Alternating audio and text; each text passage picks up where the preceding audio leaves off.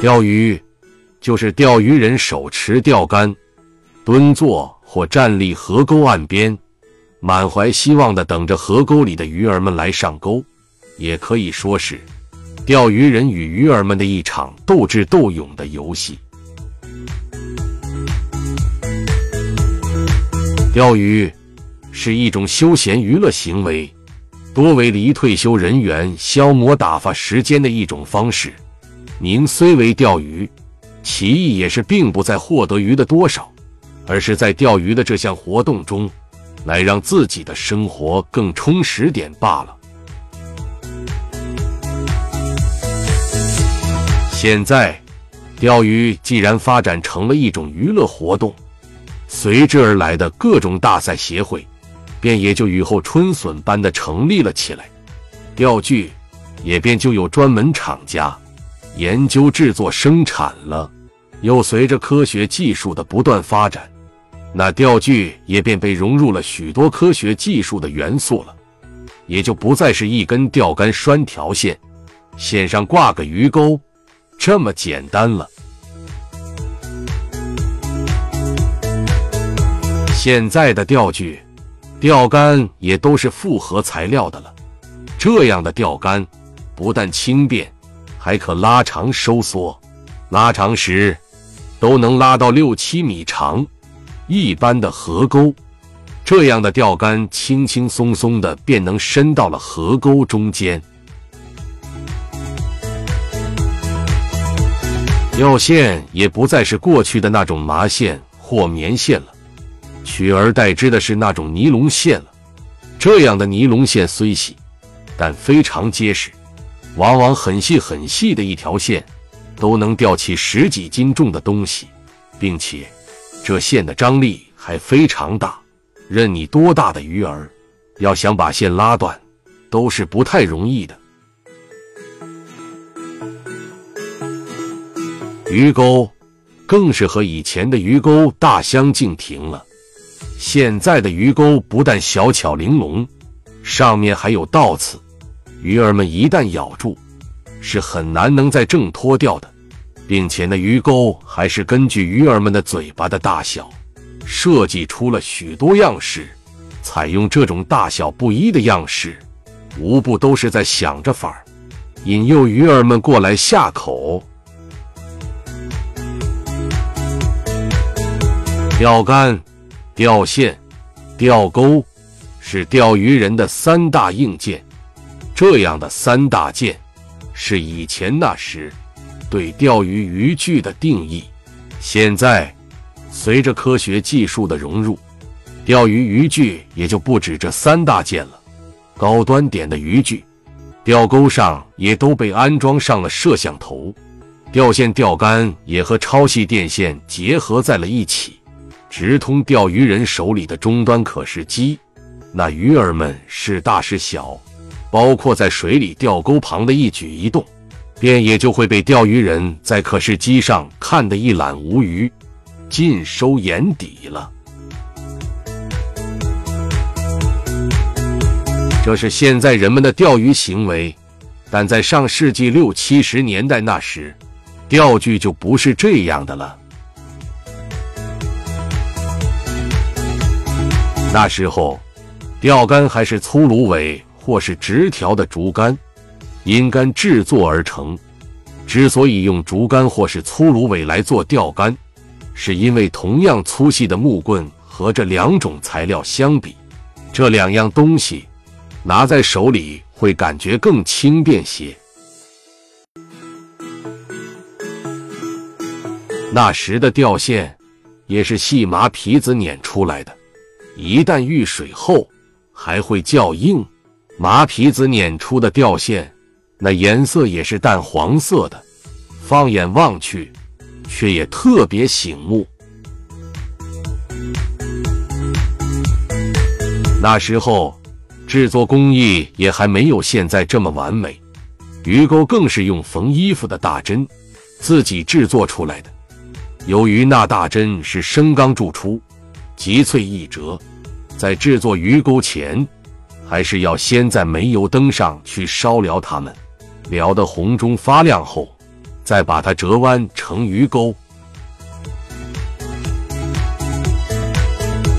这样的钓线和弯出的鱼钩，也是不能当时就用地，是还要放在老陈醋里浸泡的。之所以要把这两样东西放进老陈醋里去浸泡，是因为麻皮子的钓线会越浸泡越柔软，煤油登上燎红的鱼钩也会被清除掉残存的煤油味。这样，鱼钩上再挂上蚯蚓，那河沟里的鱼儿们。就不会产生异味的感觉了。这样弯出的鱼钩是肯定没有倒刺的。鱼儿们把鱼钩连同蚯蚓吃到嘴里时，也是极易脱钩的。所以，那时用这样的鱼钩钓鱼时，钓鱼人在鱼儿们上钩时，还要猛地提钩一下，好让那大针做成的鱼钩。就此深扎进鱼儿们的嘴上，这样才不会让鱼儿逃脱。就这样，大针弯成的鱼钩，在上世纪的六七十年代，作者所在的那个偏远小柳园村庄，也是只有我们喊他二老爷的那一个人会做。二老爷早年当过国民党兵，淞沪大战保卫上海时，一条腿被日本人的飞机投下的炸弹炸掉了，二老爷也就成了个拄双拐的老头了。二老爷钓鱼时，就是把这双拐放在屁股下当板凳坐着，每遇有鱼上钩时，二老爷都是把那钓的鱼用力往上一甩，鱼便被甩到了。河边的土路上，这些钓上来的鱼，二老爷也基本上是都不会要的，往往也都是十来岁的我们围在他旁边看他钓鱼，再去哄抢。若是钓出了大鱼，二老爷用鱼竿甩不动了时，还会把鱼从鱼钩上取下来。之后，再双臂用劲扔到河沟边的土路上，看着我们你争我夺去抢那鱼儿。为什么要这样？自己不吃，钓来给我们抢？那时十来岁的我们，无论咋想，都也想不明白。既然想不明白，我们也只好不去想他了。只是在背地里偷偷把二老爷改成了傻二老爷。所有的钓鱼人钓鱼时都是要用蚯蚓的，但现在钓鱼人用的蚯蚓和上世纪六七十年代那时人们用的蚯蚓也是不一样的了。那时候。钓鱼人用的蚯蚓是野地里或是水缸里挖出来的，那种蚯蚓还都是纯天然野生的蚯蚓。这样挖出来的蚯蚓，不但大小不一、长短不齐，而且还都十分肥大。插到大针做成的鱼钩上，放进水里，就显得更加庞大了。而现在的蚯蚓。也都规模化、商品化养殖了。这蚯蚓不但基本上长得都差不多大，而且为让鱼儿们能品尝到鲜嫩的味道，那蚯蚓也都是在十分幼小时便被售卖了。这幼小的蚯蚓由于太小，全身还都是红色的，所以现在的钓鱼人便就又叫这种蚯蚓为红虫了。这红虫不但鲜红，而且还很细，是和那野地里的蚯蚓绝对大相径庭的。用这样的红虫去钓鱼，估计那河沟里的鱼儿们是绝对经不住诱惑的。经验老道的钓鱼人都是十分喜欢研究鱼的。水底的鱼是群居性动物。不但喜欢成群结队的活动，也是最喜欢凑热闹的，所以钓鱼人便把握住了他们的这一习性。钓鱼前还是会先下窝子的。那窝子是用小米加调料调制而成的，这窝子是并不会给鱼儿们带来伤害的，主要是希望吸引它们过来，过来吃这窝子里的小米。如此，那鱼儿们也就只在这附近游弋了，便不至于远游他处了。之后，再在窝子处垂下钓钩，好让那些鱼儿们在贪吃的状态下。于不知不觉中上钩。中国有句俗语叫“鱼头有火”，那意思就是说，那鱼头上有看不见的火气，并且那火还是能点燃你的欲望的。所以，很多的钓鱼人往往都是河沟边，一蹲就是一天。这一天。也就都是风雨无阻、阴晴无缺的守在那里了。纵使无鱼上钩，自己也还会蹲在那里，抱着下一刻就能钓上个大大的大鱼的希望，守在那里。所有的钓鱼人，基本上都还是不太喜欢吃鱼的。他们钓来的鱼，往往都是在家里的水桶或池子里养着，用以自慰。没事看上两眼，知道那是自己钓上来的鱼，养的不耐烦了时，便就把它们全部送人了。这一行为，也就把钓鱼人都不喜欢吃鱼的这句俗语演绎的淋漓尽致了。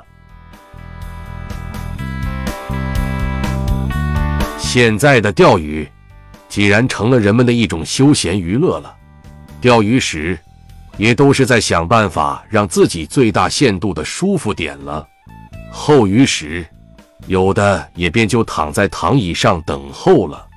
烟酒茶更是摆满身旁，十分享受了。这钓鱼便也就成了真正的休闲了。如此的钓鱼方式，也就不会再是退休老人们的行为了。由此，全家出动。父子一同垂钓，也就成了河沟边的一道风景了。这场景，不知河沟里的鱼儿们看了会作何感想？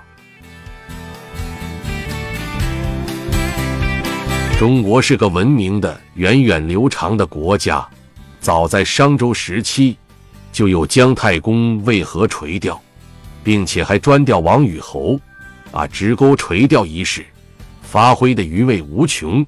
给后人们留下了一个极其美好的传说。千山鸟飞绝，万径人踪灭。孤舟蓑笠翁，独钓寒江雪。唐时大文豪柳宗元，更是用自己手里的笔，把这首诗写来，让后人品味了成百上千年。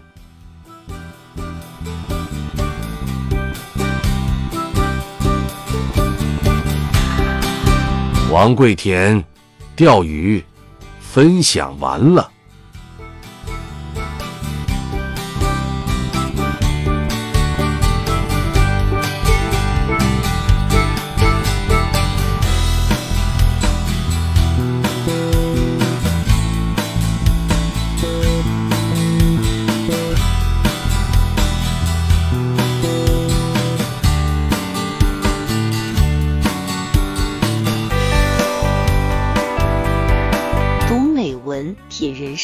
看世界，打开心灵的锁。